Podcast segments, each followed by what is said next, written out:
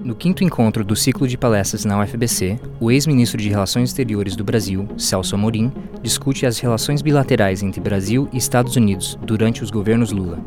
Na mesa, acompanha o ex-ministro a professora doutora Tatiana Berranger, do Centro de Engenharia, Modelagem e Ciências Sociais Aplicadas da UFBC e membro do Observatório de Política Externa Brasileira. Boa tarde a todos e todas.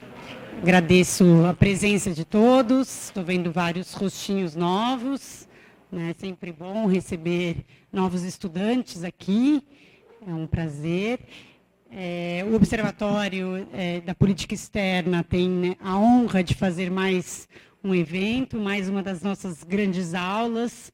Temos contado com a presença do embaixador, ministro, nosso chanceler Celso Amorim, que ele compa compartilha aqui bastante das narrativas, né, dos episódios em que ele mesmo esteve presente, foi um grande ator e consegue nos trazer bastante luz né, para refletirmos sobre os momentos atuais. Então, agradeço mais uma vez a ilustre presença do embaixador aqui conosco, né, é uma grande honra da Universidade Federal do ABC que ele tenha aí escolhido a universidade como um lugar para ele deixar esses registros, essas memórias e ter contato com um público, né, que ele tem julgado aí bastante é, interessante para sua interlocução. Então é isso. Obrigada, embaixador. Obrigado, professora Tatiana. É, boa tarde aqui a todas e todos. Esse auditório é muito conveniente, porque a gente consegue ver todo mundo sem se levantar. Normalmente eu sou obrigado a ficar em pé para poder ver a cara das pessoas. Aqui não é necessário, o que é uma grande vantagem para uma pessoa da minha idade. É, eu tinha. Essa aqui é um pouquinho diferente das outras palestras que eu dei, que eram essencialmente narrativas, mesmo sobre episódios ou processos em que eu tive envolvido, porque aqui, na realidade, não é um episódio. Brasil e Estados Unidos estão presentes em todos os episódios, praticamente. É difícil imaginar um processo, até mesmo Mercosul, em que, de alguma maneira, os Estados Unidos não estejam envolvidos de uma forma ou de outra. Ou qualquer outra ação internacional, de comércio. Né? Aqui, então, digamos assim, a o desafio um pouco desse, eh, dessa palestra é tentar é, ver um conceito para uma, uma, uma série de episódios, uma série de processos que ocorrem e ver se eles, de alguma maneira, nessa relação Brasil-Estados Unidos, é, é possível ter um conceito que mais ou menos defina esse conjunto, essa relação. Eu acho que o subtítulo que aparece ali que não fui eu que dei, mas de qualquer maneira um, foi o professor Jorge que deu, mas que é um subtítulo interessante, parceria entre iguais, mas eu acho que a desvantagem do seu subtítulo é que você já responde logo de cara, não. Né? Então, não são iguais, então não, ou pelo menos não são iguais no sentido de poder efetivo, né? são iguais no sentido que o Rui Barbosa, que eu vou mencionar aqui de, daqui a pouco, gostava de frisar, que é a igualdade jurídica dos, entre os Estados. E eu fiquei pensando um pouquinho aqui se haveria outro título, não quero chegar a nenhum outro título não, mas digamos assim, o fio, da meada, se é que há algum fio da meada nessa, nessa conversa de hoje, é um pouco convergências e desencontros. Quer dizer, ao longo dos 100 últimos anos, para não, não ir muito atrás, é, como foram as relações Brasil-Estados Unidos, quais foram as convergências, não, não tão comuns, mas também existentes, e os desencontros, que foram vários. E é, eu acho que o primeiro raciocínio é, que, que, que, que, faz, que eu tentei fazer, porque eu nunca. Eu devia ter feito, mas eu nunca pensei sobre esse ângulo. Eu sei que existem livros, inclusive, é, famoso, por exemplo, do professor Muniz Bandeira, das relações Brasil-Estados Unidos, outros livros que tratam também do tema como, de forma direta ou indireta, e a minha, a minha perspectiva sempre foi tratar de episódios, de processos específicos. Mas se eu fosse. Há um livro muito famoso de um brasilianista, que aproveito para citar, para quem for, não sei se foi traduzido, mas é, do Bradford Burns, que chamava-se The Unholy Alliance, Aliança Não. Não, The Unwritten Alliance, Aliança Não Escrita. Né? Então, Unholy Alliance é outra coisa. A, a, Aliança Não Escrita, que é um livro que tenta fazer isso, mas de uma ótica americana e do início dos anos 60. Então, é uma coisa muito diferente do que a gente faria hoje. Mas eu diria que, digamos assim, em grande medida, uh, nós temos aqui um professor do México, acho que ele vai entender bem, a relação Brasil-Estados Unidos foi uma relação protegida pela distância, em grande medida. O Brasil não teve, durante muitos anos, praticamente quase conflito algum com os Estados Unidos, muito poucos. Quer dizer, os conflitos que você nota no Brasil depois da independência, os mais importantes, um com a França, herdado da, da, da, infeliz invasão da Guiana Francesa na época de Dom João VI, das guerras napoleônicas, e os conflitos com a Inglaterra um pouco com Portugal, no início principalmente da época do reconhecimento da independência, mas os conflitos importantes que o Brasil teve internacionais, bom, não estou falando aqui da região, da Guerra do Paraguai, dessas coisas, conflitos assim com, com potências estrangeiras, foi com, foi com a Inglaterra, que era a grande potência econômica, a qual nós estávamos ligados, e tivemos vários pontos, eu não vou aqui também entrar em detalhe, porque não é o tema, é, mas só lembrando, talvez, um livro muito interessante para tratar desses temas, entre outros, mas desses temas certamente, é o livro do embaixador Rubens Recupero, A Diplomacia na Construção do Brasil. Eu acho que é muito, muito é, rico em detalhes e também mostra muito claramente, ou de maneira muito é, viva, esses conflitos que ocorreram com, a Inglaterra. Talvez os mais marcantes tenham a ver com a questão da liberdade comercial né, e é, com a, a, o tráfico de escravos. Os dois pontos assim que marcam fortemente o conflito com a Inglaterra, mas com os Estados Unidos o Brasil não teve conflitos praticamente. Houve alguma, algum ensaio assim, de alguma coisa em função da revolta da Armada aqui, mas nada, nada realmente importante. E o que, é, o que se reflete, inclusive, na atitude dos nossos estadistas. No final do século XIX, início do século XX, tem três grandes figuras na diplomacia brasileira né, que são se destacam. Né? Rio Branco, né, obviamente, que foi o, digamos, é o patrono da, da, diplomacia brasileira, o homem que construiu as nossas, praticamente, é, definiu o detalhe de todas as nossas fronteiras, que é uma, é uma situação quase é, inédita no mundo, você ter tantas fronteiras e não tem nenhuma disputa em aberto. Né? Nenhuma disputa em aberto. Até mesmo aquelas fronteiras em que, digamos, na, na discussão o Brasil não levou o que queria, como foi o caso da fronteira com a Guiana, na época Guiana inglesa, o Brasil aceita, não mexe com isso. É até um problema, eu acho, hoje para o Brasil, quando a gente vê, não quero entrar nesse problema, que é outro problema, mas só para, digamos, aflorar, é, quando a Venezuela reivindica um tre um trecho desse equívoco, qual tem que ser a posição do Brasil, porque o Brasil não quer mexer nas fronteiras, elas foram, considera que todas elas foram resolvidas nesse período, é, é fundamentalmente, do início do século XX. E a grande figura é o Barão do Rio Branco. E o Barão do Rio Branco é o que procede, digamos, a uma certa guinada na, na política externa brasileira, que até então era muito voltada para a Europa, né? fora as questões específicas aqui da região, sobretudo no Prata, né? mas era muito voltada para a Europa, e o, e, o, e o Barão do Rio Branco faz uma certa guinada em relação aos Estados Unidos. Não que ele fosse americanófilo, ele tem vários textos também críticos de uma posição totalmente é, pró-americana. Ele era muito mais cuidadoso, por exemplo, do que a outra figura que eu vou mencionar, que é o Joaquim Nabuco. O Joaquim Nabuco realmente se notabiliza pela aproximação entre Brasil e Estados Unidos para fazer do Brasil a potência, digamos assim, é, fazer da aliança com os Estados Unidos uma aliança preferencial. E há textos dele em que ele, inclusive, defende que essa aliança, digamos, seria benéfica para o Brasil, não só em relação às potências europeias, que continuavam sendo vistas aqui na região como uma possível ameaça, ou, enfim, possível fonte de atrito, mas também em relação aos vizinhos.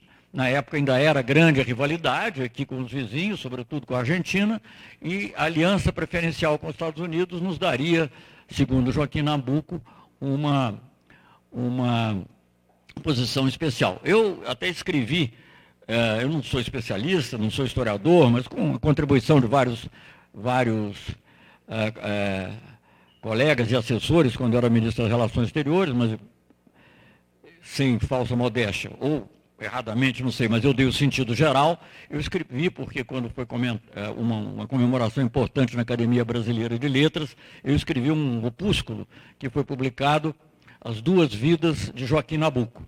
o reformador e o diplomata.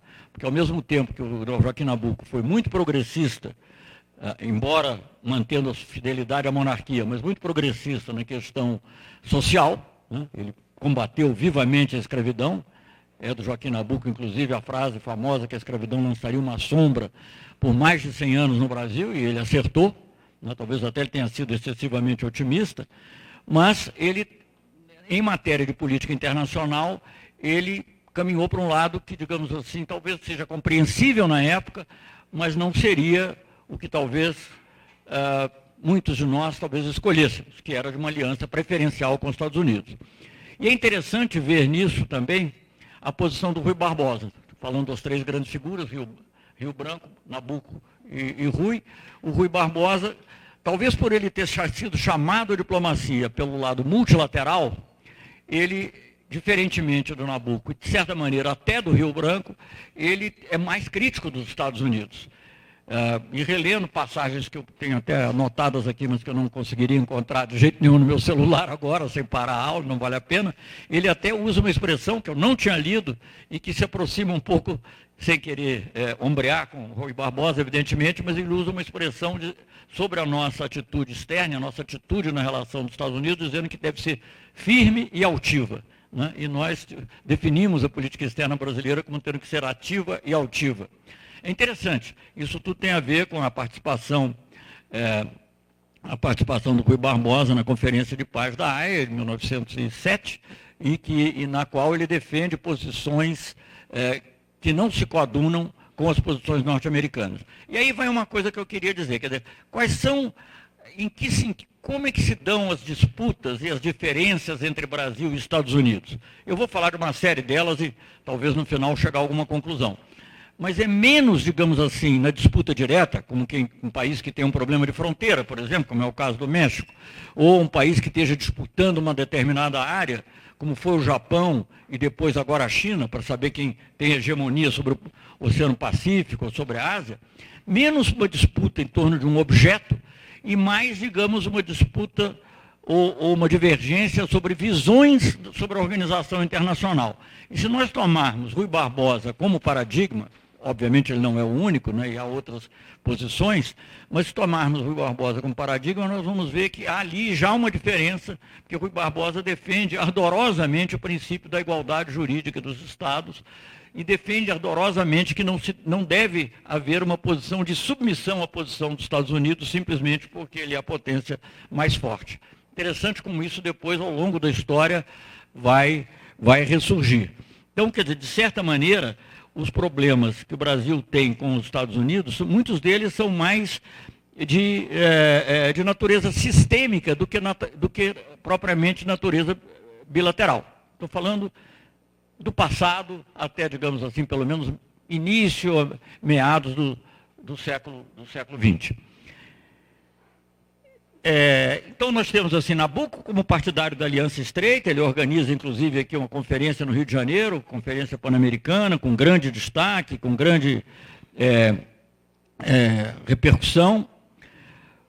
É, é, é, Rio Branco tem essa visão que percebe a importância dos Estados Unidos e reorienta a política brasileira para uma re, relação mais próxima com os Estados Unidos em relação à Europa, que era até então predominante. Uh, e Rui Barbosa tem essa visão, sobretudo no que diz respeito à diplomacia multilateral. Também escrevi um, um um, um, um, textozinho sobre Rui Barbosa, numa palestra, mas eu nem me lembro o nome, era multilateralismo na diplomacia brasileira e tal, e aí citando Rui Barbosa na conferência da AIA. São textos encontráveis na internet. É, é? É, e são encontráveis na internet. Mas, enfim, então você tem essas questões.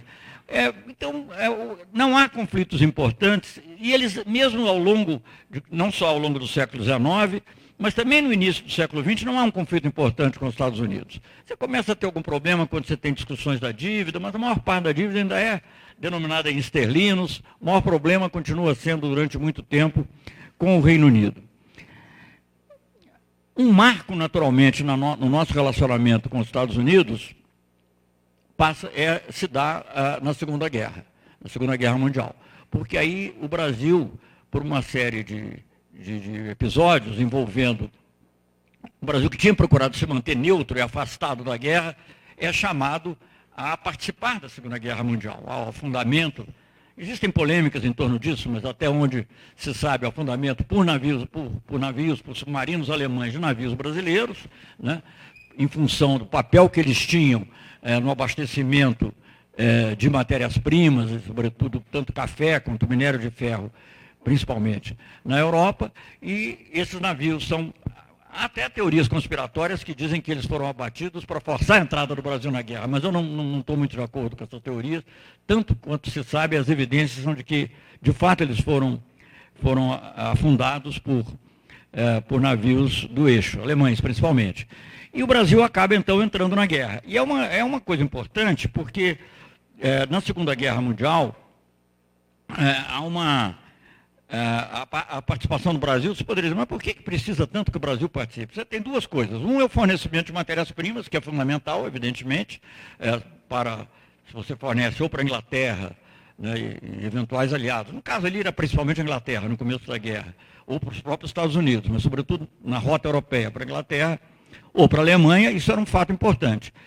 E a, a, a, a, outra questão que é muito importante é a possibilidade é, de utilização do, daquilo que em geografia se chama o saliente nordestino, quer dizer, um nordeste do Brasil que avança muito pelo Oceano Atlântico e que é uma, é uma base importante para a, logística a, das forças aliadas, sobretudo da norte-americana, na Segunda Guerra Mundial. Um dado é, que muita gente ignora, eu mesmo não sabia até relativamente pouco tempo. Quando eu digo relativamente pouco tempo, no meu caso é 20 anos, 30 anos, enfim. É, é, então eu não sabia até relativamente pouco tempo. A rota, a rota natal da CAR foi a rota aérea mais percorrida durante a Segunda Guerra Mundial. Mais percorrida. Nenhuma outra foi tão percorrida, porque era a rota de abastecimento das forças norte-americanas. É, que estiveram na, na, norte da África, mas que depois retomam a Europa, ali, começando pelo sul da Itália. Então, é, é, isso era fundamental pro, pra, para os Estados Unidos, quando os Estados Unidos entram na guerra. E uh, uh, o, volto a dizer, eu não sou um profundo estudioso do assunto, nunca fiz eu mesmo pesquisa, mas o que consta dos pesquisadores é que os documentos norte-americanos demonstram que eles estavam preparados a tomar o Nordeste brasileiro pela força, se não, se não fosse por negociação. Getúlio Vargas foi suficientemente hábil para fazer a negociação, ceder uma base em Natal, é, no Rio Grande do Norte, para os norte-americanos, mas obter ainda em troca algo que parecia improvável, de acordo com as teorias de desenvolvimento de economia da época, que é o financiamento para a usina de Volta Redonda, a siderúrgica, que era o símbolo da industrialização brasileira. Isso é algo muito importante, obviamente, na história do Brasil, na industrialização brasileira. É muito interessante isso até na história, porque a industrialização de São Paulo é quase toda ela privada, sempre capitaneada pelos privados. A industrialização do Rio, o que houve até certo ponto, é o Estado né, Volta Redonda, é Petrobras, a indústria naval comandada pelo Estado. Então é uma, é uma coisa interessante até para outras especulações. Então, quando você fala em privatizações e desnacionalizações, um Estado, eu estou falando porque eu moro no Rio, né, o, estado, o Estado que mais sofre é o Rio de Janeiro. O Estado, o Estado do Rio de Janeiro sofre brutalmente quando se pensa em, em privatizar e, sobretudo, porque privatizar hoje em dia significa desnacionalizar. Mas voltando então à guerra, isso gerou uma relação especial que não se abala com o final da guerra. É um, um, há um momento em que o Brasil, como grande parte dos países aliados, vê a União Soviética também como aliada, e aqui dentro o próprio Partido Comunista tem uma ampla votação, mas com dois, dois anos depois, ao início da Guerra Fria, a famosa frase do Churchill sobre a cortina de ferro, né, uma cortina de ferro desce sobre a Europa, e o Brasil, por uma série de incidentes tolos até, é acabado, é, é levado a romper relações com a União Soviética e o Brasil passa a se encaixar na lógica da Guerra Fria. Né? Agora, é interessante notar também que, embora dentro da lógica da Guerra Fria, o, país, o Brasil demonstrou, digamos assim, alguma independência em alguns momentos. É, um, um, deles é, tem mais a ver com a economia, o desenvolvimento econômico, foi no apoio que o Getúlio Vargas deu à manutenção da CEPAL. A CEPAL vocês sabem, Comissão Econômica para a América Latina, hoje em dia América Latina e Caribe, né? ECLA, na sigla em inglês, a CEPAL, tinha sido, no, no, uh, uh, através do seu uh, secretário-geral, Raul Prebes, defensora da industrialização latino-americana, industrialização, industrialização que já havia começado, mas que tinha muitos críticos, porque no final da guerra todos querem voltar ao que era antes. Né? Havia a teoria do Brasil, Eugênio Goudin e outros economistas, o Brasil essencialmente agrícola, e essa era a visão que favoreceria também as potências de fora, inclusive os Estados Unidos, deixar o Brasil comprando manufatura, mas a, a teoria da CEPAL é, é, fortemente defensora da industrialização. Os Estados Unidos não querem continuar a CEPAL, isso é contado em detalhe no livro do Celso Furtado, A Fantasia Organizada, e o Brasil, graças ao apoio do Getúlio Vargas, mantém o apoio à CEPAL e a CEPAL é mantida. Então é algo importante, não chega a ser um grande conflito, mas é uma diferença de posições mais ou menos de natureza sistêmica, como eu havia dito antes, mais do que propriamente num conflito específico por um produto, por um mercado ou por uma fronteira. E o outro, outro tema que, digamos, demonstra alguma independência na política externa é a decisão do Brasil de não participar da Guerra da Coreia. Né? Há, há, há um esforço grande dos Estados Unidos de fazer com que os países. A Guerra da Coreia, aliás, é uma coisa peculiar, interessante para quem estuda relações internacionais, porque é uma guerra, é uma, um uso da força que não foi autorizado pelo Conselho de Segurança. Porque a, a, a União Soviética sistematicamente vetava todos, todas as tentativas norte-americanas. E aí há uma, uma resolução, acho que de 1950, não tenho certeza, mas preciso ver, de 50, chamada United for Peace, Unidos para a Paz, que é uma resolução da Assembleia Geral que autoriza, não obriga, mas autoriza os países a, atuarem sob a bandeira da ONU na Coreia. Então, os Estados Unidos, hum, é, apoiados por essa, digamos, legitimidade que dá a Assembleia Geral da ONU, procura ter o máximo de aliados. Mas o Brasil decide não entrar na guerra. Interessante notar que, na época, o próprio Itamaraty o ministro das Relações Exteriores eram favoráveis à participação na guerra. Isso está, isso está contado também de maneira bem agradável de ler simpática no livro do eu não cheguei nesse ponto no livro do Recupero, não sei se ele menciona, mas está contado no livro Lira Neto, da biografia do Getúlio Vargas, que é muito interessante para quem tiver paciência e tempo, com três volumes enormes, mas é interessante como o, é uma decisão do presidente da República, provavelmente apoiada no Conselho de Segurança Nacional, em militares nacionalistas, que havia na época, é, é o Brasil não participar da Guerra da Coreia é uma decisão é, é que deve ser notada. Agora, ao mesmo tempo, digamos, embora digamos o Brasil, o, digamos nas grandes questões estritamente políticas, o Brasil segue a lógica da Guerra Fria, rompeu relações com a União Soviética, com a maioria dos países do leste europeu, não todos por razões incidentais, mas praticamente com todos com a União Soviética, que é mais importante, não reconhece a China popular, continua reconhecendo Taiwan, isso vai durar muito tempo. É, no caso da União Soviética, o reatamento de relações diplomáticas era no início dos anos 60, com a China popular, só depois no governo Geisel, 75, creio. Mas o fato é que o Brasil vai seguindo essa política, mas isso não impede que, no plano interno, o Brasil continue a desenvolver políticas que sim são nacionalistas e que têm um potencial de, de criar mais tarde conflitos com os Estados Unidos. Então, é a Petrobras, contra todos os conselhos de todos os consultores norte-americanos, que na época o problema não era tanto que eles quisessem explorar o nosso petróleo, eles não queriam que o nosso petróleo fosse explorado, fosse por ninguém, para manter o monopólio internacional com as companhias que eles dominavam. Até o final da década de 50, tem um famoso relatório de um, se não me engano é Walter, o primeiro nome dele, Walter Link, que vem ao Brasil e que prova, entre aspas, por A mais B, que o Brasil não tem petróleo. Então, tem o conflito com a criação da Petrobras, tem, potencialmente pelo menos, tem a criação do Banco Nacional de Desenvolvimento Econômico também, eh, tem a proposta também feita pelo Vargas, também em 53, tudo isso em 52, 53, é, da, da, criação da Eletrobras, 54, Getúlio Vargas é levado ao suicídio. Para quem gosta de coincidência, tem aí uma coincidência, para quem gosta de teoria conspiratória, tem também aí uma boa, uma boa base para desenvolver uma teoria. Sempre, naturalmente, com alianças internas e, e, promovendo aliança com a classe média, média alta. Né? E o tema e o bordão é sempre o mesmo. O bordão é a corrupção. O bordão é a corrupção.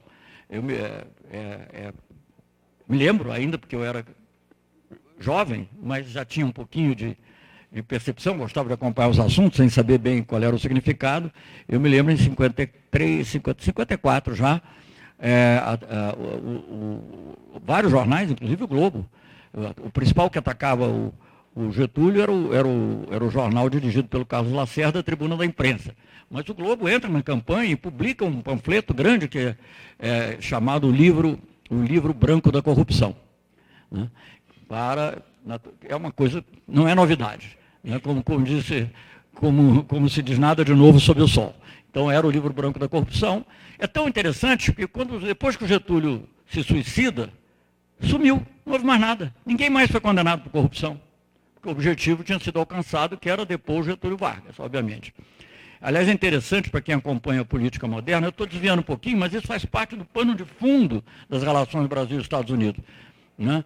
É, para quem acompanha Bom, nesse tempo todo, preciso dizer, em 1952 é assinado um acordo militar, o Brasil já na, continuando na esteira da Segunda Guerra, onde o Brasil teve uma participação importante, o Brasil atuou na Itália sob comando norte-americano. O Brasil é o único país que, das Américas, fora os Estados Unidos e o Canadá, né, o único país da América Latina que enviou tropas para lutar na Europa. Vários declararam guerra, alguns não, mas vários declararam guerra, mas o único que enviou tropas realmente foi o Brasil. E, uh, mas as tropas, as tropas brasileiras na Itália atuam integradas na, no, na não sei se era a divisão, o exército norte-americano.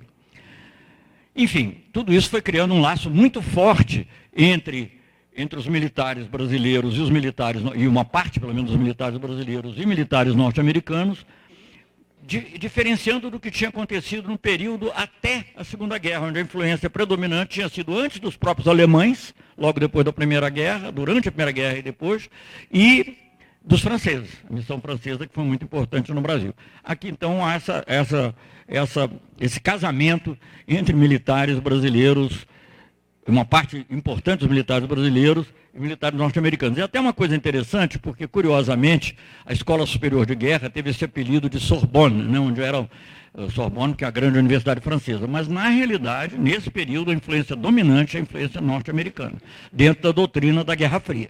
Dentro da doutrina da Guerra Fria. Agora, o país era complexo. Então, essa, essa, essa, essa, essa predominância da, da doutrina da Guerra Fria não impediu que o país continuasse no seu esforço de desenvolvimento. Há uma mudança considerável do período Vargas para o período Kubitschek, né, com o interlúdio curto do período Café Filho, que é um período já de, de bem, é, de, de, digamos, de maior aceitação, até de uma certa submissão mesmo aos Estados Unidos e de uma certa uh, menor esforço industrial. No período, mas é muito curto, o período não vale a pena nem, nem entrar em detalhe, um, um pouco mais de um ano. Com, com, com Juscelino Kubitschek, o Brasil volta a ter uma política industrial, mas se abre muito para a Europa, para a Europa Ocidental né, na época. São as grandes empresas europeias que investem aqui, a Volkswagen, Fiat, Há investimentos também da General Motors, mas não há uma predominância claramente norte-americana. Pelo contrário, até uma predominância europeia. Bom, vocês aqui em São Bernardo, todos sabem muito bem das empresas que tem aqui. Muitas delas, não digo todas, mas muitas delas vêm ainda do período Juscelino Kubitschek. E é interessante que esse período, como veio muito investimento estrangeiro, isso deu também um certo alívio nas tensões sociais. Não é uma coisa que, digamos, a longo prazo os problemas continuaram, mas a curto prazo um certo alívio. Então, os anos, os anos Kubitschek são anos de relativa, de relativa distensão social. Claro que logo depois voltaria a haver, a, a haver tensões novamente. O que, que há de. Digamos, não, volto a dizer, não há conflito conceitual grande com os Estados Unidos, não é um, não é um problema sério. Agora, sim, começa a ver, digamos assim, alguma, algum esboço de uma política mais independente. Eu te chamaria atenção para dois aspectos. Primeiro são as missões comerciais ao leste europeu. O Juscelino Kubitschek não retoma as relações diplomáticas, mas envia missões comerciais no final do período Kubitschek.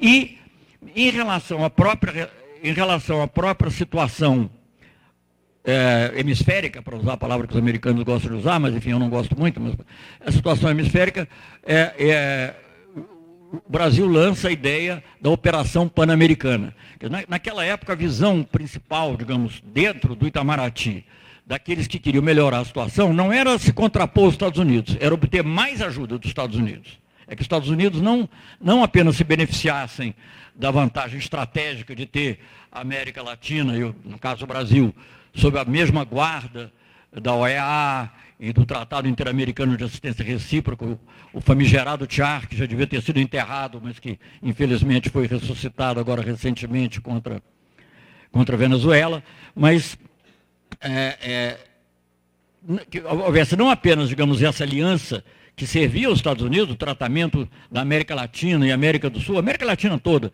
como, digamos, o quintal estratégico dos Estados Unidos, mas que isso tivesse pelo menos uma contrapartida em aumento da ajuda norte-americana. Então, essa é, isso é a raiz da operação pan-americana lançada pelo, é, tentativa feita pelo Juscelino Kubitschek já no final da década de 50.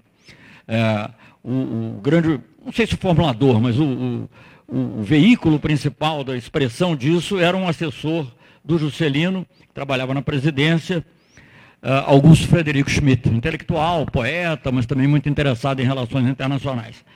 Bem, mas aí não chega a ver, digamos assim, é uma situação. É, o Brasil se decepciona, porque os Estados Unidos não aceitam a, a, a Operação Pan-Americana, porque não, não querem ter um compromisso de dar auxílio, que sempre que estava na cabeça dos latino-americanos era uma coisa de plano Marshall, que a América Latina pudesse ter um plano Marshall como tinha sido feito para a Europa. Agora, só que nós não estamos pertinhos da União Soviética, não estamos pertinhos da China, então não havia incentivo para que os Estados Unidos fizessem a mesma coisa, e isso foi meio deixado de lado, é retomado de certa forma pelo, Kennedy, pelo presidente Kennedy com a Aliança para o Progresso, mas com uma roupagem já norte-americana. Mas, enfim, não chega a ver, volto a dizer, é, é, uma situação conflituosa propriamente com os Estados Unidos, embora comece a haver diferenças. É já é, na década de 60 que nós começamos a ver, além dos gestos simbólicos, como por exemplo a condecoração do Che Guevara pelo Jânio Quadros, é, uma atitude, digamos assim, de maior independência. E aí realmente surgem diferenças mais profundas os Estados Unidos estão muito ah, preocupados com a Revolução Cubana, né, que isso pudesse significar a expansão do comunismo no continente americano, e o Brasil mantém, estamos falando principalmente já do governo parlamentarista, que segue a, a renúncia do Jânio Quadros, o governo parlamentarista já sobre a presidência do João Goulart, mas teve vários primeiros-ministros, seria até difícil enumerar todos, eu mesmo não lembro de todos, o primeiro foi Tancredo Neves, e o ministro das Relações Exteriores, Santiago Dantas. Eu acho dificilmente na história de qualquer país você encontrará alguém que tenha ficado tão pouco tempo e tenha marcado de maneira tão forte a diplomacia de um país quanto Santiago Dantas. Né? Eu que fiquei quase 10 anos, posso dizer isso. Eu fiquei tanto tempo, não marquei um décimo do que o Santiago Dantas marcou com oito meses. Ele criou o termo. Não foi ele que criou a política, porque de certa maneira ela começa já no governo Jânio Quadros, com é, o reatamento de relações com a União Soviética e várias atitudes, ainda sob o ministro Alfonso Arinos, mas o, o, coube ao Santiago Dantas duas coisas. Primeiro, dar uma roupagem conceitual a essa mudança que havia começado antes. É preciso lembrar que o Jânio Quadros, quando ele foi eleito, ele fez questão, em vez de fazer uma viagem, nem sei se ele foi a Washington também, mas ele foi visitar o Egito, ele foi visitar os líderes chamados terceiro-mundistas, neutralistas, não alinhados. Né? Ele passou até a usar um terninho parecido com o do Nasser. Então, é, era, era toda uma simbologia de independência que o Jânio é paradoxal, porque a política econômica dele é, era é muito conservadora, mas a política externa era bastante arrojada teve o episódio que eu mencionei da condecoração. E ela é levada adiante pelo Santiago Dantas com essas duas características. No plano, digamos, das decisões é, de posições, o, o, fato mais importante é a atitude do Brasil é, na Conferência de Punta del Este, 1962, que o Brasil se abstém. Mas quem, é, sem descer muito detalhe, mas digamos, na, nessas reuniões de consulta do, uma reunião de consulta do famigerado TIAR, Tratado Interamericano de Assistência Recíproca, em que há a decisão de suspender Cuba da OEA, o Brasil se abstém, e a abstenção conta, na realidade, como voto contra, porque para uma resolução passar, ela precisa de um certo número de votos positivos. Então, você se abster, digamos, é uma maneira um pouco menos ostensiva, mas de se posicionar contra. A resolução passou, Cuba foi suspensa da OEA, mas o Brasil manteve relações com Cuba e uh, uh, Santiago Dantas fez inúmeros discursos o livro, editou um livro depois, com não só esse discurso, mas também outros, que se, que se chamou Política Externa Independente, que depois eu fiquei sabendo até que na academia é conhecida como PEI. Né? Eu nunca tinha ouvido falar de PEI. PEI é a política externa independente, que, que é assim chamado. Não, porque é a PEI. Eu falei, não sei o que é a PEI. A PEI é política externa independente. É, de, que o como eu também não sabia nem o que era RI, porque não tem. Né? Você não tem, você não tem. É, qual é outra coisa? Ciências sociais não é CS, C, nem ciência política é CP, ciência política. Quando chega relações internacionais é RI. Bom, muito bem. É, não sei se é para rir ou para chorar hoje em dia, mas de qualquer maneira, de qualquer maneira, é, a PEI é a política externa independente, e aí quem condensa isso conceitualmente é o Santiago Dantas. Há uma reedição do livro dele com alguns comentários, inclusive um artigo meu, é, junto com um jovem, mais dele do que meu, na realidade, porque tinha mais capacidade de formulação, mas eu podia dar uma orientação, chamado Luiz Feldman, um jovem diplomata, junto comigo, é, que fala sobre na realidade, fala muito sobre a política externa independente, fala um pouco dessas coisas que eu já falei, Nabucco, Rio Branco, Rio Barbosa, mas chega até a política externa do presidente Lula. Enfim, então, mas o, o, o, mais importante são os artigos do Santiago Dantas que estão aí contidos. Eu tive a ocasião de reler isso com muita intensidade é, quando houve a reunião, é, na preparação da reunião de, que foi em São Pedro Sula, em, em El Salvador, quando se discutiu a, a revogação da suspensão de Cuba da OEA. Mas, enfim, essas atitudes internacionais do Brasil é, é, e algumas atitudes internas é que levaram, talvez, a, a, levaram ao acirramento de um conflito entre os Estados Unidos e o Brasil. Era um acirramento, digamos, que não parecia que ia desembocar da maneira que, como, como acabou ocorrendo, porque em meio esse processo, viagem, visita do João Goulart a Washington, eh, chegou a haver um acordo na área econômica, financeira, melhor dizendo, para ajudar a combater a, a inflação e a dívida externa brasileira, conhecido como o Acordo Dantas-Bell, porque o Santiago Dantas depois foi ministro da Fazenda, depois de ter sido ministro das Relações Exteriores, e Bell, eu esqueci o nome, primeiro nome dele agora, é da, conhecido como Dantas-Bell Agreement, eu vou lembrar o nome dele daqui a pouco, mas enfim. Então, quer dizer, havia uma relação razoável, mas quando há uma. Quando, a partir, sobretudo, de, da volta do presidencialismo, do plebiscito, e, e, os Estados Unidos leem que há no Brasil uma, uma radicalização, de, uma polarização e um crescimento de uma esquerda estava muito longe. O Partido Comunista era muito fraco no, no, Brasil, embora com alguma capacidade de articulação. Tanto que o que se falava mais não era que fosse haver uma revolução socialista, falava-se mais uma república sindicalista. República sindicalista porque o João Goulart, um grande estancieiro do sul do Brasil, não tinha nada de comunista, mas tinha uma relação forte com os sindicatos, porque ele tinha sido ministro do Trabalho do Getúlio Vargas. Enfim, mas quando há essa polarização, sob, digamos, a a, a ameaça, a ameaça, entre aspas, mais geral do conflito com a União Soviética, da Revolução Cubana, e os Estados Unidos resolvem, se necessário, intervir, não chegaram a intervir diretamente, porque não foi necessário, mas apoiaram abertamente toda, toda, toda conspiração que levou ao golpe de 64. E os documentos de hoje, já, demonstra, já abertos, demonstram que eles estariam preparados para intervir, mesmo se fosse necessário. Chegaram a ter navios ah, não na costa brasileira, mas a uma distância que permitiria ele chegar perto. Então esse é um conflito grande. Agora, volto a dizer, não, houve um, não foi um conflito que foi provocado por uma disputa específica, por uma questão de fronteira, por uma disputa de hegemonia em determinada determinado, eh, situação, ou mesmo por, digamos, por alguma desapropriação, de, diferentemente do que aconteceu em Cuba. Cuba, digamos, o, conflito com os Estados Unidos é muito acirrado e ele só toma um caráter claramente ideológico depois, inicialmente porque as refinarias americanas foram, foram, é, foram encampadas, enfim, é, proprietários foram lá também é, expulsos e expropriados.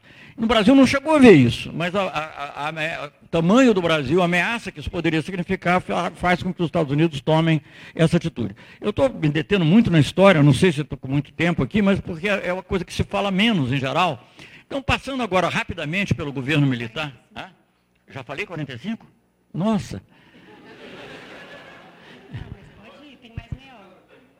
Nossa Senhora. Não, você tem mais meia hora, não sei se eu tenho, mas enfim. Mas de qualquer maneira, de qualquer maneira, estou brincando. Né, de qualquer maneira, o governo, quando há o golpe militar, a mudança de política é marcada. Você sai da política externa independente, né, que era, obviamente, você está falando independente, era independente dos Estados Unidos, porque não era independente em relação à União Soviética, porque isso sempre tinha sido. Né? Então, ele sai dessa linha de política externa independente, de procurar uma conciliação, inclusive, o Santiago Dantas tem escritos em que ele diz que é bom para o mundo que haja uma disputa entre, entre não, não uma guerra, mas uma disputa entre o socialismo e, o, e, o, e a democracia capitalista, digamos assim, porque era melhor ter o melhor dos, dos dois sistemas. Mas, enfim, sai dessa política externa independente e passa para a doutrina das fronteiras ideológicas. É o que predomina, sobretudo, no período Castelo Branco, dois primeiros anos do golpe militar, e digamos, para também citar sempre dois marcos que ilustram isso, ah, ah, o Brasil, em 64, na reunião eh, de consulta do Char de Washington, eh, de maneira totalmente diferente do que tinha feito em Ponta del Este, o Brasil vota a favor da resolução que eh, estipula o rompimento de relações com Cuba. Aliás, o único que não vota a favor e que resiste é o México o México muito cioso do princípio da não intervenção, mesmo nos piores momentos, mesmo que o governo mexicano caminhasse internamente para outra direção, sempre foi fiel, ou pelo menos quase sempre foi bem fiel ao princípio da não intervenção. O Brasil adota, a, a, contribui para a adoção da resolução e rompe relações com, com Cuba uh, na sequência, 64.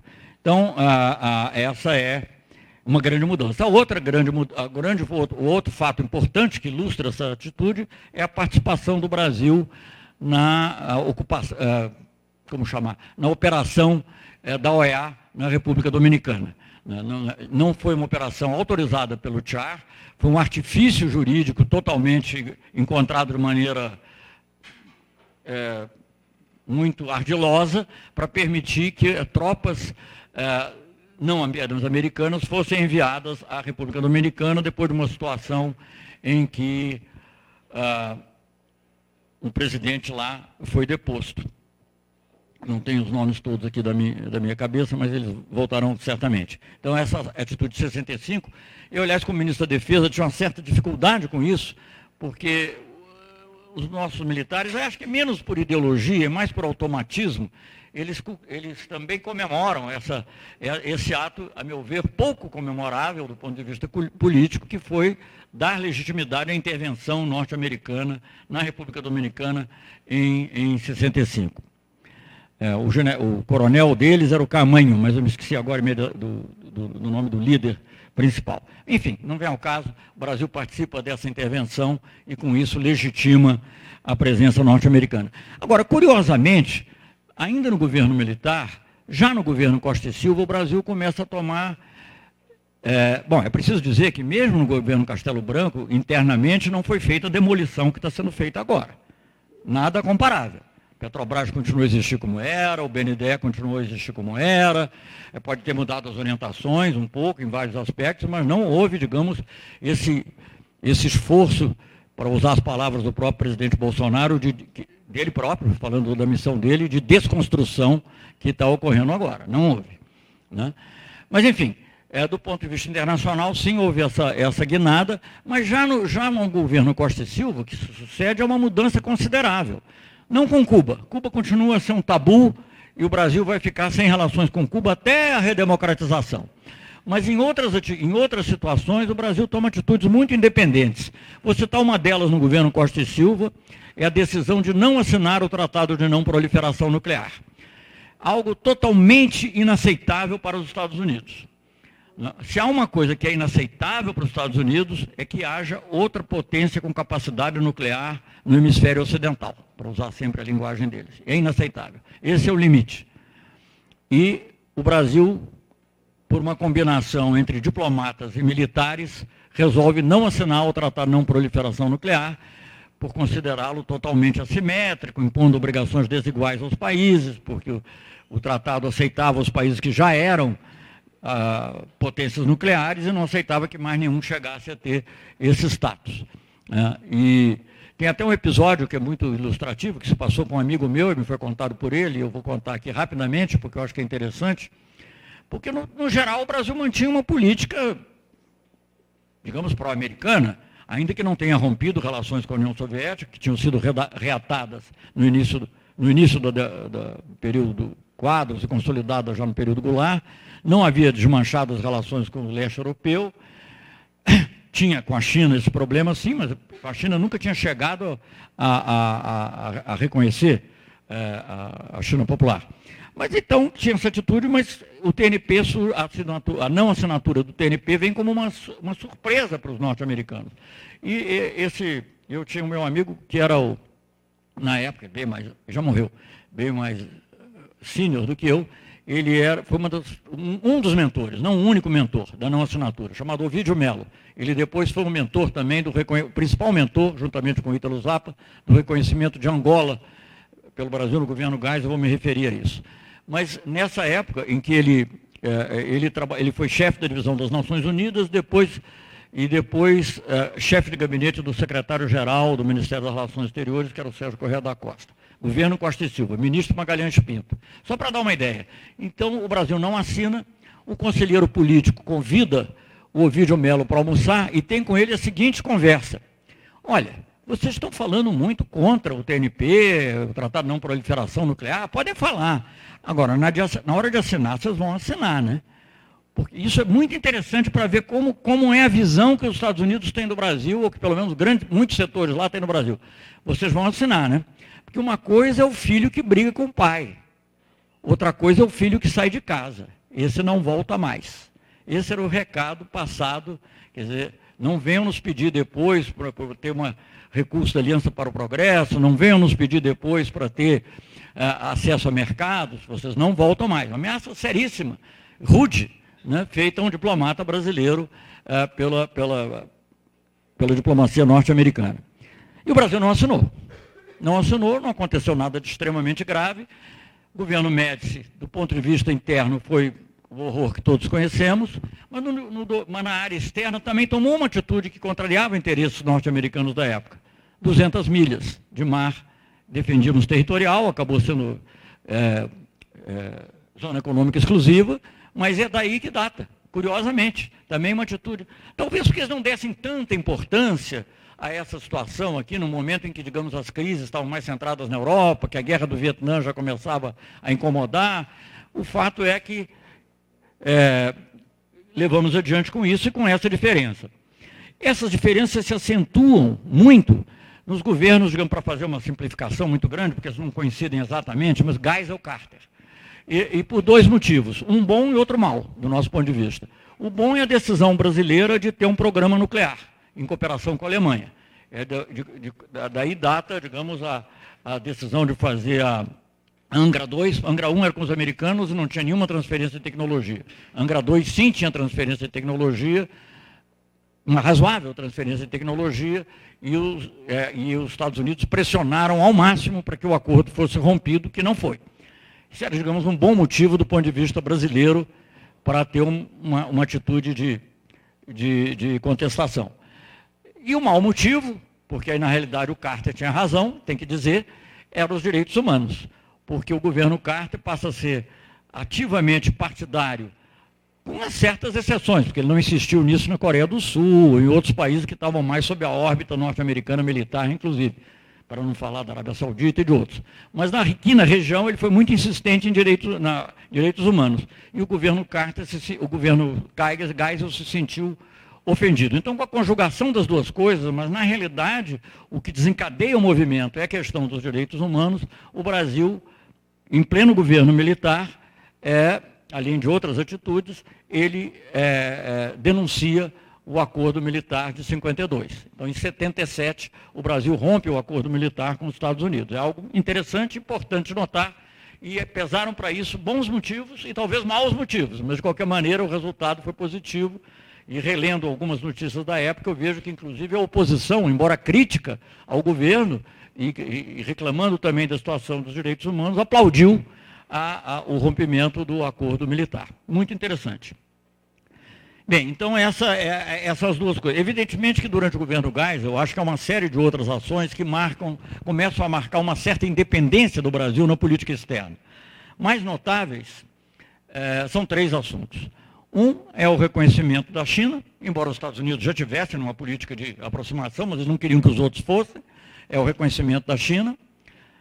O reconhecimento da Organização de Libertação da Palestina, o presidente Gás autoriza a criação de um escritório da Organização da Palestina na, na, em, em Brasília e toma uma atitude, é, digamos, de, maior, maior, de mais óbvia neutralidade no conflito Israel-Palestina. né? Uh, o Brasil chega, inclusive, a votar, talvez no exagero, chega a votar na resolução que equipara o sionismo com racismo, né? uma coisa que depois voltou atrás, já nos governos democráticos, como muitos outros países voltaram também, mas de qualquer maneira era uma atitude também de enfrentamento dos Estados Unidos e muito importante, muito importante para a política externa brasileira, porque é um marco na nossa relação com a África que tinha vindo, tinha sido deixada meio de lado. O Brasil é o primeiro país a reconhecer uh, o governo de Angola governo do Movimento Popular de Libertação de Angola, MPLA, autodeclarado marxista. Então, um governo militar que era aliado dos Estados Unidos na Guerra Fria é o primeiro país a reconhecer o governo de Angola em, uh, em, uh, nessa época. Então, isso é um marco muito interessante. O conjunto de fatos aí mostra, digamos, uma política de maior independência. Bem, eu não vou entrar assim em detalhes e muitas outras coisas, porque eu também queria fala, fazer um. Porque, em geral, eu só falo das coisas que aconteceram no governo Lula. Então, aqui estou aproveitando para contar um pouco o que foi, como foi antes, digamos, a relação. Mas eu acho que, ela, é, sem entrar em muitos detalhes, eu podia aqui comentar algumas coisas do governo Sarney também, quando houve, digamos, alguns conflitos, sobretudo na área comercial, importantes, em relação à informática, a política nacional de informática, a política brasileira de patentes, sobretudo patentes para remédios, em que o Brasil tomou atitudes diferentes. Mas talvez resumindo isso tudo, e antes de entrar no governo Lula, sobre o qual não vou entrar em detalhes, porque eu já falei da maioria dos temas em outras palestras, é interessante notar que, digamos, aquilo que eu disse no início, é, é, não, há, não havia disputas diretas. As questões entre o Brasil e os Estados Unidos têm a ver mais com questões sistêmicas oposições em organismos internacionais, resistências a certas atitudes norte-americanas, como a defesa do princípio da não intervenção. O Brasil não tinha um interesse econômico enorme em Cuba, não era, era uma questão de princípio, realmente. Né? É, como lá o Rui Barbosa não tinha, não é que tivesse interesse, mas ele queria a igualdade, a igualdade é, jurídica dos Estados. Então, quer dizer, não havia, uma, não havia assim, problemas estruturais sérios.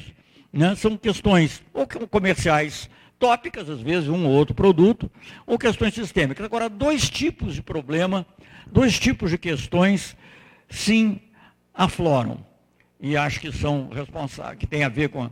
Uma, uma, um tipo é quando, digamos assim, no próprio processo de crescimento brasileiro, no próprio processo de crescimento econômico brasileiro, começam a surgir barreiras à expansão do capitalismo mundial, leia-se capitalismo norte-americano. Então, no, no governo Sarney, por exemplo, ganha muita força o problema da lei, da lei de informática como a questão da lei de patentes.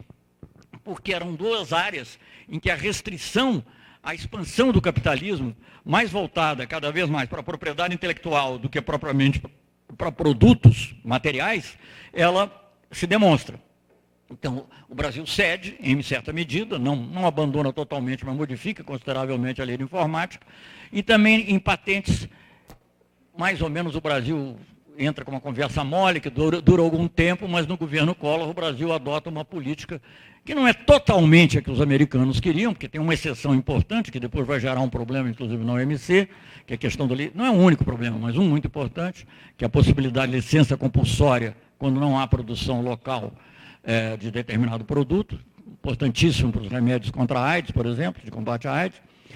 Mas quer dizer, quando, quando há ali uma, digamos assim, o Brasil, tá, a, a, a, o próprio desenvolvimento do Brasil está, digamos assim, ocorrendo assim, meio quietinho, meio por dentro, sem, sem uma, um conflito direto, mas quando esse, esse desenvolvimento e esse crescimento acaba criando barreiras à expansão do capitalismo norte-americano.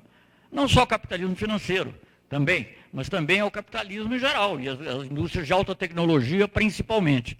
Dizer, os grandes conflitos não é porque o Brasil tem conflito nisso também, mas isso são conflitos tópicos, como por exemplo algodão, você tem um, teve um problema, você tem um problema é, etanol, você tem problemas em outras questões, mas essas outras questões, em geral, não levam a uma situação conflitiva maior. Agora, sim, as questões, digamos, em que tem a ver com o modelo de desenvolvimento, e quando esse modelo de desenvolvimento é, parece contrastar e, e, criar uma barreira para o capitalismo internacional, que é dominado principalmente pelos Estados Unidos, aí você tem sim um conflito. E a outra, a outra, o outro aspecto, um outro aspecto em que também é, surgem os conflitos é quando, digamos, independentemente, claro que é ligado a isso, mas independentemente do aspecto estritamente econômico, quando o Brasil começa a ganhar uma projeção na região e no mundo, que possa contrastar com a hegemonia norte-americana. Eu acho que é claro, e aí é uma ambivalência. Uma ambivalência que vai marcar todo o governo. Eu não vou entrar em detalhes, porque eu já falei disso em algumas das, das, aulas que eu dei antes, e vou falar talvez em algumas outras, mas há uma ambivalência durante todo o governo, o governo Lula e os, do, e os governos norte-americanos, é, Bush e Obama. A, a ambivalência, digamos, entre cooperação e disputa. Ora, nós cooperamos, por exemplo, o Brasil é quem cria, a liderança brasileira cria o grupo de amigos da Venezuela, que ajuda a encaminhar o problema da Venezuela num determinado momento, inclusive a realização do referendo revocatório. Cria o grupo de amigos, com participação do México, Chile, mas também participação dos Estados Unidos, é, Espanha e Portugal, dois países na época governados por partidos conservadores. E no mundo, quando o Brasil começa a tomar atitudes coopera ali, é chamado por eles, convidado pelos Estados Unidos para participar da Conferência de Anápolis, por exemplo, sobre o Oriente Médio, um dos pouquíssimos países em desenvolvimento convidados. Mas, quando é, os Estados Unidos nunca reclamou, durante esse período, que o Brasil tivesse relações com Cuba, nunca recebeu nenhuma reclamação, nem das nossas atitudes em relação. O Estado de São Paulo reclamava, mas os Estados Unidos não, outro Estado. Né?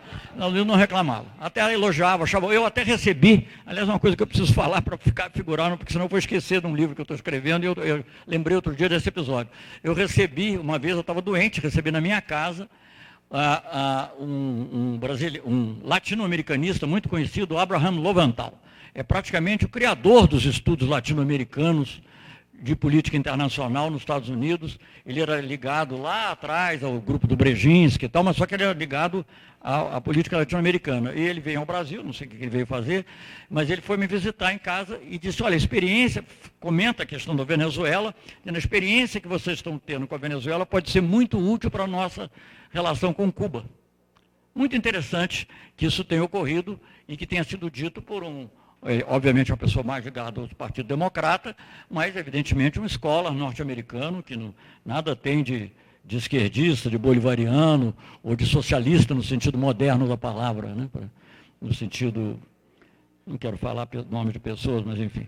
É, é, então, é, é, então, as, então nós temos esses dois. Então você teve aí essa dinâmica de cooperação e conflito, que também na área econômica.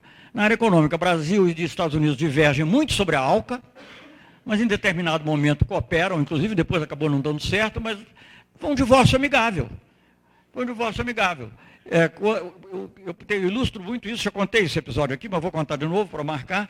Eu ilustro que depois de um ano de muita disputa e tal, e teve uma reunião difícil, mas conseguimos fazer um acordo lá em Miami. Para ter uma ideia, a reunião de Miami, em, é, em novembro de 2003, eu perdi mais tempo, perdi não digo, mas eu tomei mais tempo para convencer a Venezuela a não, não, não bloquear a, a, a, decisão, botar lá só um asterisco dizendo que ela não se associava, do que brigando com os Estados Unidos.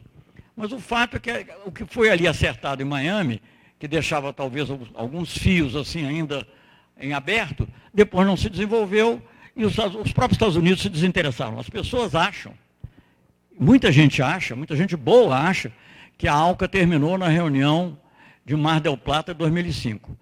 Em Mar del Plata, 2005, foi colocada a lápide, mas a ALCA já estava morta.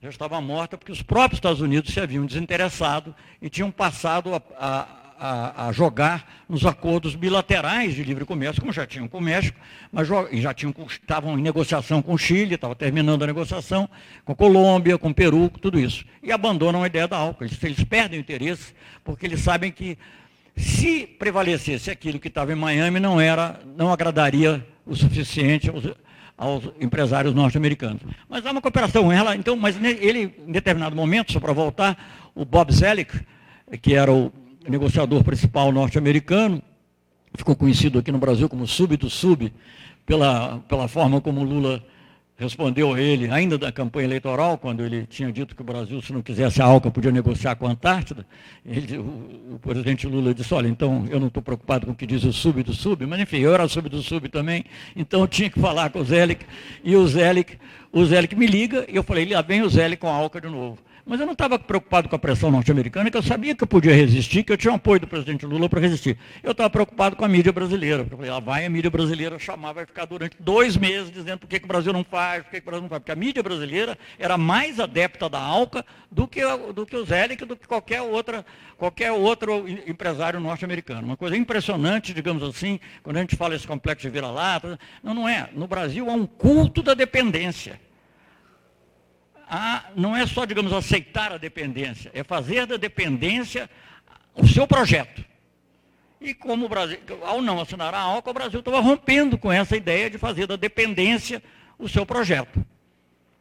Bem, então, mas essa dinâmica. Mas ele falou, na realidade, da, Organização Mundial do Comércio, que tinha havido um impasse em agosto, e ele queria retomar as conversas e achava que o papel do Brasil era fundamental. Ele queria, ah, vamos fazer um grupo pequeno de países, é, que pode ter União Europeia, é, Estados Unidos, Brasil, mais uns dois ou três e tal, a Índia e tal.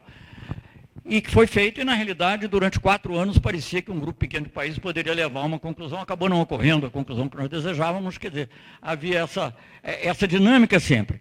E no plano político, eu diria que também. Eu mencionei aqui rapidamente, não vou repetir, a ideia do convite para Anápolis, né, foi uma importante conferência sobre o Oriente Médio, eh, em que, digamos, o plano de paz para o Oriente Médio é retomado, o chamado famoso mapa do caminho. Depois, o mapa do caminho acabou se perdendo pelo caminho, mas, enfim, eh, o Brasil foi os únicos países em desenvolvimento convidados realmente para participar plenamente, o México mandou um observador.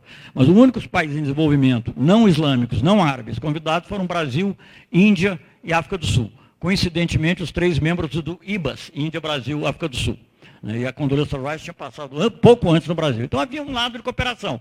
Obama pede, eu não vou contar essa história de novo, porque eu já contei longamente, o Obama pede a ajuda do Lula no programa nuclear, com relação a uma, uma solução para o programa nuclear iraniano. Mas depois os próprios Estados Unidos rejeitam.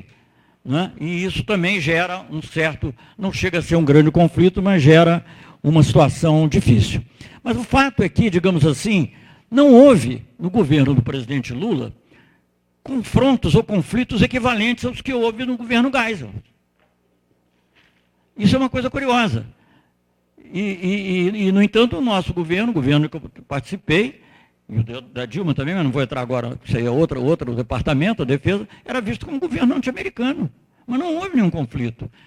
Nenhum, não, pelo contrário, houve intensa cooperação na Organização Mundial do Comércio, houve intensa cooperação para a criação do G20, não o G20 do OMC, mas o G20 dos líderes, houve intensa cooperação em relação ao Oriente Médio, até uma certa época, houve, e depois ficou neutro, não nada contra, quando o Brasil reconheceu o Estado da Palestina, os Estados Unidos não falaram nada, não reclamaram nada.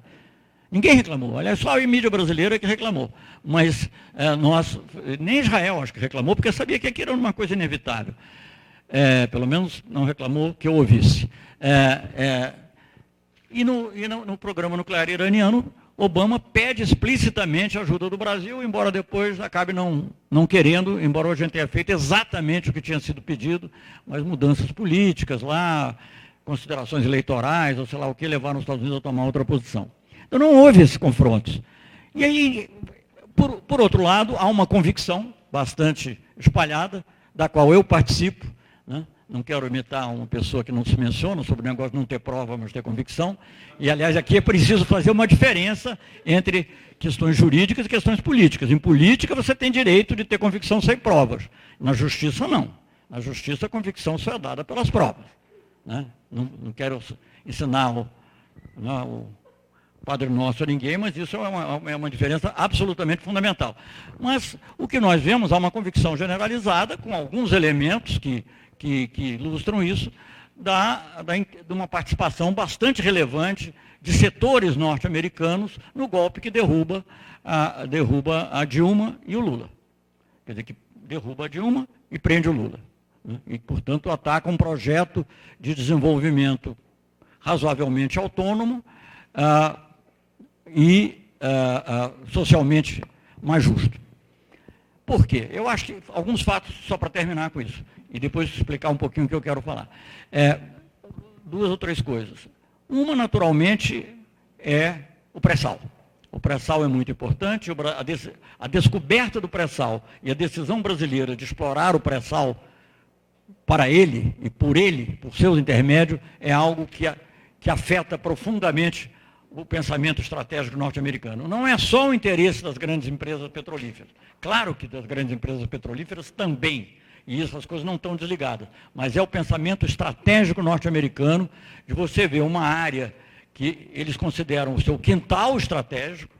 Quando a gente fala quintal, a gente pensa que é só uma expressão pejorativa, e de fato é. Mas, na realidade, se você lê em livros acadêmicos norte-americanos, eles falam o quintal, porque é o quintal estratégico.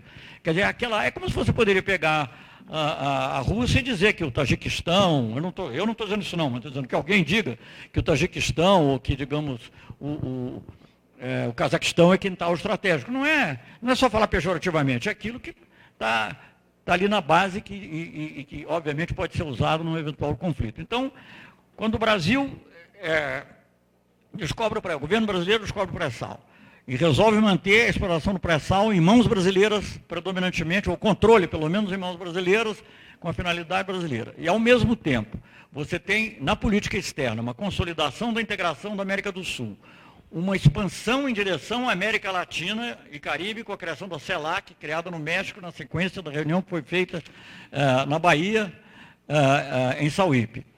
Quando você tem uma política para a África em que a presença brasileira é cada vez maior. Enfim, tudo isso, e você tem os BRICS, né, que são uma força muito grande na política internacional, na parte econômica, mas potencialmente também na parte política. Eu acho que todas essas coisas em conjunto mexeram eh, naquilo que os próprios americanos chamam deep state. Né? Quando a gente, outro dia eu uma comentarista eh, de uma das TV aí mais conhecida, dizer que, ah, isso é bobagem, esse negócio de deep state ela não sabe do que está falando. É claro que não há um deep state, digamos que é um Estado que existe ali do lado, como se, não é outro. Mas existe uma série de setores que se coordenam quando é necessário, que tem uma permanência que vai além, que vai além da, da Poxa vida, que vai além da, da, do, dos interesses imediatos e que ultrapassa os governos. Eu, para falar a verdade, até hoje não sei, não sei mesmo, se o Obama sabia ou não sabia que o Brasil estava sendo espionado tenho dúvidas, não tenho certeza. Porque aquilo eles fazem independentemente. Né? É feito independentemente, como se descobriu na Guerra do Vietnã, que muitas decisões eram tomadas independentemente. Os papéis do Pentágono foram É verdade que ele não pediu desculpas, mas de qualquer maneira, o que já é grave, pediu desculpas para Merkel, mas não pediu para Dilma. Mostra o que é a diferença de você ter né, algumas, alguma, alguma bala na agulha no bom sentido. Né? Hoje em dia não se pode falar nisso, porque bala na agulha só é direcionada contra as cabecinhas, crianças, etc. Mas, enfim, é, é, é, é, isso mostra a diferença. Então, o que eu acho é o seguinte, é, embora sem ter muitos pontos, muitos pontos de disputa estrutural, como poderia ter, digamos, um país que tem uma rivalidade estratégica permanente, né? Ou como pode ser um país que tenha fronteira, ou que tenha interesse no mesmo, mesmo produto no fora. No Brasil, o que, o que acontece é o seguinte, é quando o, o, que torna o Brasil, o que cria conflitos profundos no Brasil, é quando o Brasil, de alguma maneira, tanto no plano econômico quanto no plano político, e os dois em geral vão mais ou menos juntos, se expande e faz com que algo que pra, é essencial para os Estados Unidos esteja ameaçado que só haja, uma, só haja uma grande potência no hemisfério. O ponto fundamental da estratégia norte-americana para as Américas, para o conjunto das Américas, inclui o México naturalmente, mas para o conjunto das Américas é que só pode haver uma grande potência no hemisfério. E a grande potência são os Estados Unidos. Então a doutrina de Monroe tem uma face externa, que era, digamos, lá atrás, quando ela foi falada inicialmente, é, desestimular intervenções europeias no continente americano, mas tem também uma face, não sei se posso chamar interna, mas uma face voltada para o próprio continente, que é não permitir que haja essa parte não explícita, mas verdadeira, que é não permitir que haja uma outra grande potência no hemisfério. Os conflitos, e aí não é um governo A ou um governo B. Veja bem, se você colocar em abstrato, o Brasil teria mais afinidades com, com o governo Obama é, do que com o governo Bush. Mas nós tivemos uma excelente relação com o governo Bush. Eu já mencionei vários episódios aqui, passando de bom entendimento. O criação do G20, enfim, vários outros. É, pragmáticos. Mas, digamos assim, essa, essa ameaça de ascensão do Brasil, consolidação de integração na América do Sul e, de certa maneira, se não integração, pelo menos estreita associação na América Latina e Caribe. E, ao mesmo tempo, alianças que estão, vão para fora do hemisfério, isso é intolerável. E isso, digamos, em grande medida, explica o golpe que foi dado. E dos quais os Estados Unidos participaram, na minha opinião, ativamente. Não me peçam provas. Obrigado.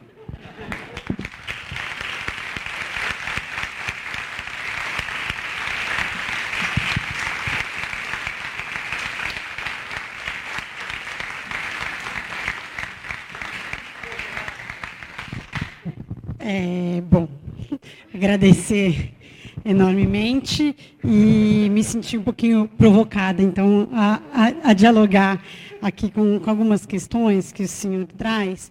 Acho que, primeiro, o começo né, de pensar ali o triunvirato, né, enquanto formulação da política externa. E aí, é, é muito interessante pensar essa dicotomia é, do que cada um pensava socialmente de Brasil, a relação com a monarquia e com a própria abolição, e a relação com os Estados Unidos. Né? Então, acho que isso é, é, algo bem interessante, ou seja, os grandes estadistas brasileiros ali daquela, da, da formação da República, o, o que, que apresentam. Mas daí, linkando com, com o final da, da sua fala, que acho que quando você diz o Brasil não, não tinha tantos conflitos no governo Lula como no governo Geisel, acho que, de fato, são os conflitos diretos, mas na sua fala mesmo fica bem claro, né? Unasul, BRICS e América Latina são conflitos porque reposicionam na, na, cena política internacional o Estado brasileiro e ele como liderança. E onde eu quero chegar com isso? Em como esses três viam, e como é que temos que ver a relação Brasil e Estados Unidos, numa relação na qual o Brasil cumpre um papel para a América Latina, um papel no qual seria levar né, esses demais países para essa aliança, não escrita e às vezes escrita explicitamente. Então, quando ele deixa de cumprir isso, é que pode desagradar. E a gente consegue entender também o momento atual enquanto um momento em que reposiciona-se a esse papel. Ou seja, é, é, e ali eu acho que o Rio Branco é, é, é, muito curioso, né, porque é, o Rio Branco acaba tendo, né, no discurso diplomático, isso é muito diferente na academia, porque a gente já, já tem mais meandros de citá-lo enquanto o grande patrono, exatamente para poder olhar os momentos também de ruptura, ou né, o, o que é que se pensa na política externa nesse, nesse sentido. E acho que ali no Pacto ABC, eu acho que é a grande questão é, de fato, o início de uma integração ou de, desta desse pan-americanismo, digamos assim, né, do Brasil enquanto esse ator regional de um pan-americanismo, de, de quem sustenta, inclusive para que ele não tenha que ser direto, que o Brasil faria o papel regional, né? Então, é, talvez se, se, o senhor pudesse comentar um pouco isso. E daí para fazer também a, essa brincadeira que na academia acaba se usando muito isso, né? O que, que, é o paradigma da política externa independente, da PEI, né? E quais foram os três momentos? Isso foi muito usado. Então, ela teria sido, para algumas teses, é, um momento de formulação, a PEI, no Geisel, um momento de ensaio, e no governo Lula, o um momento real em que isso se, se vai para a prática e consegue se concretizar.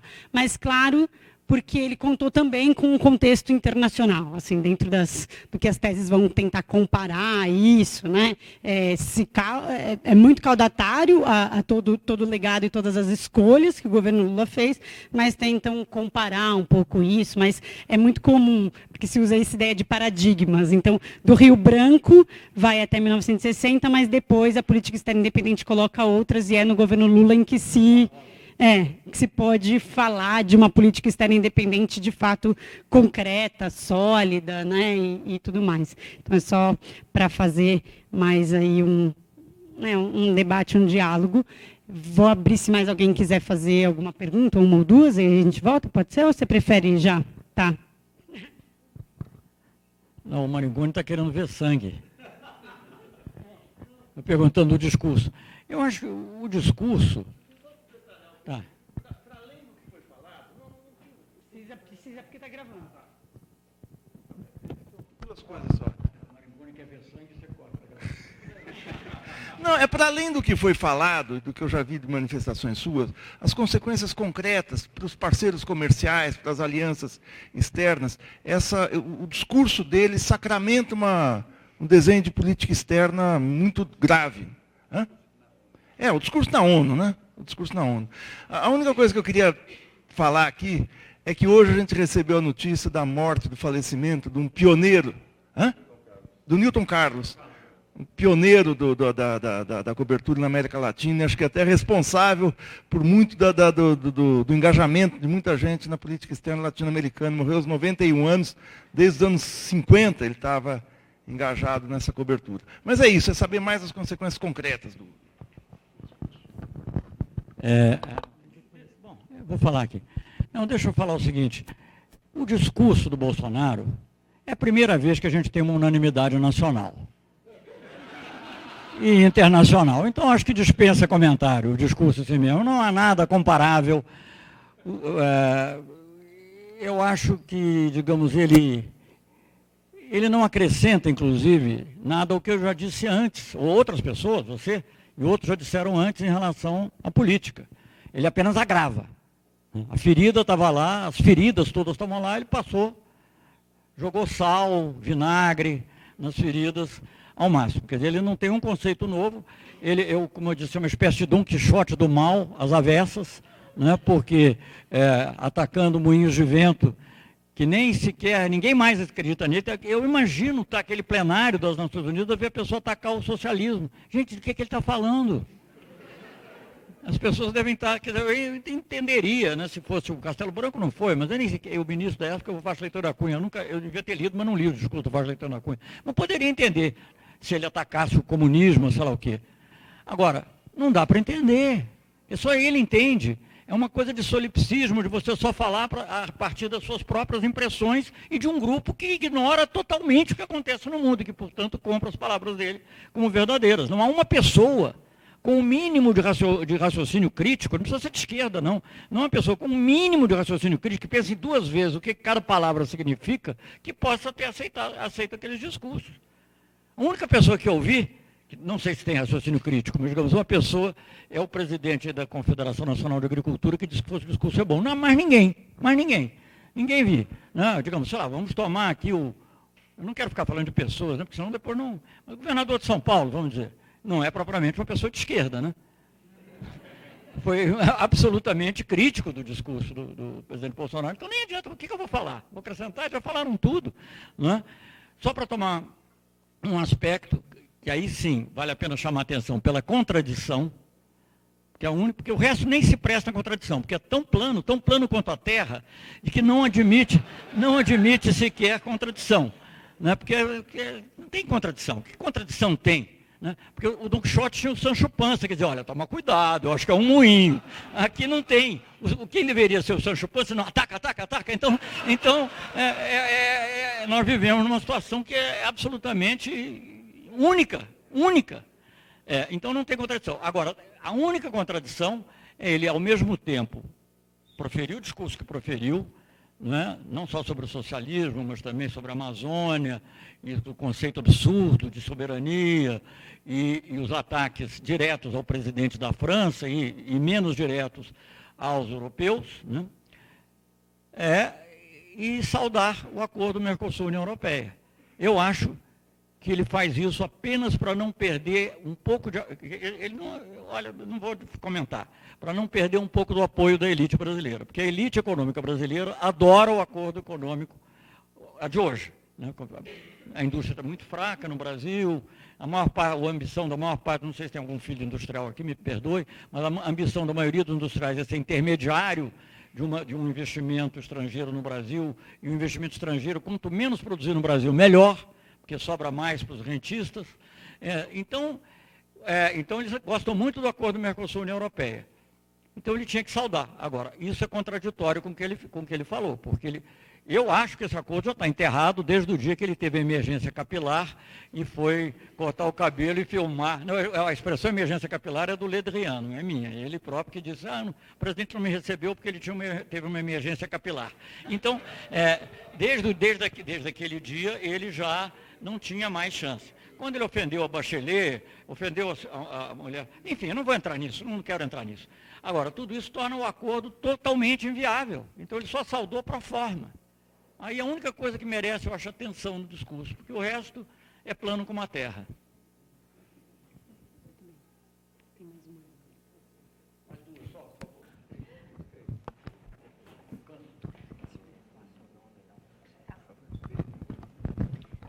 É, eu sou a Jennifer, eu comecei o primeiro quadro de RI esse quadrimestre. É, e a minha pergunta é se existe alguma ligação entre a cooperação do Brasil na Operação Condor durante o governo Costa e Silva com a não cooperação do voto conjunto com, com os Estados Unidos na, no acordo de não proliferação de armas nucleares, já que não teve uma retaliação direta dos Estados Unidos e isso fez meio que com que o Brasil criasse uma política de tipo, ah, eu vou, eu vou te ajudar aqui, mas só que aqui é, eu, eu vou discordar de você, ou algo assim.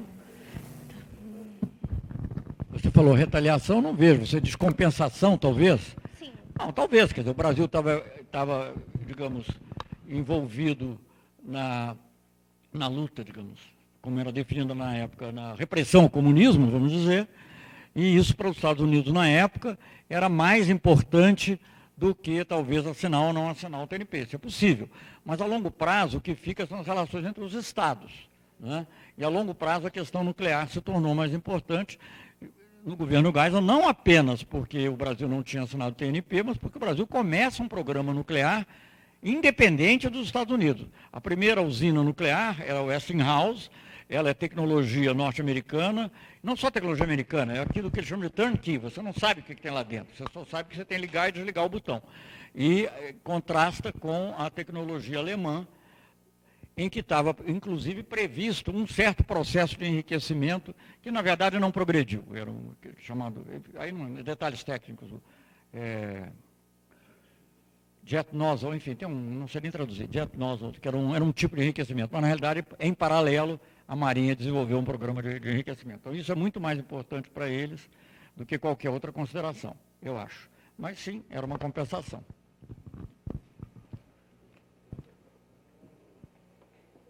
Tinha uma moça lá atrás também, o rapaz ali.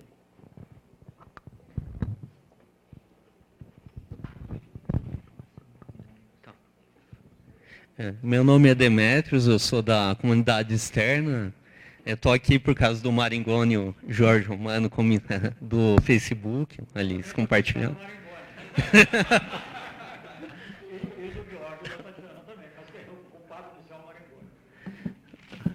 Então, é, você não acha o termo norte-americano um pouco subserviente, é, como fosse doutrina Monroe?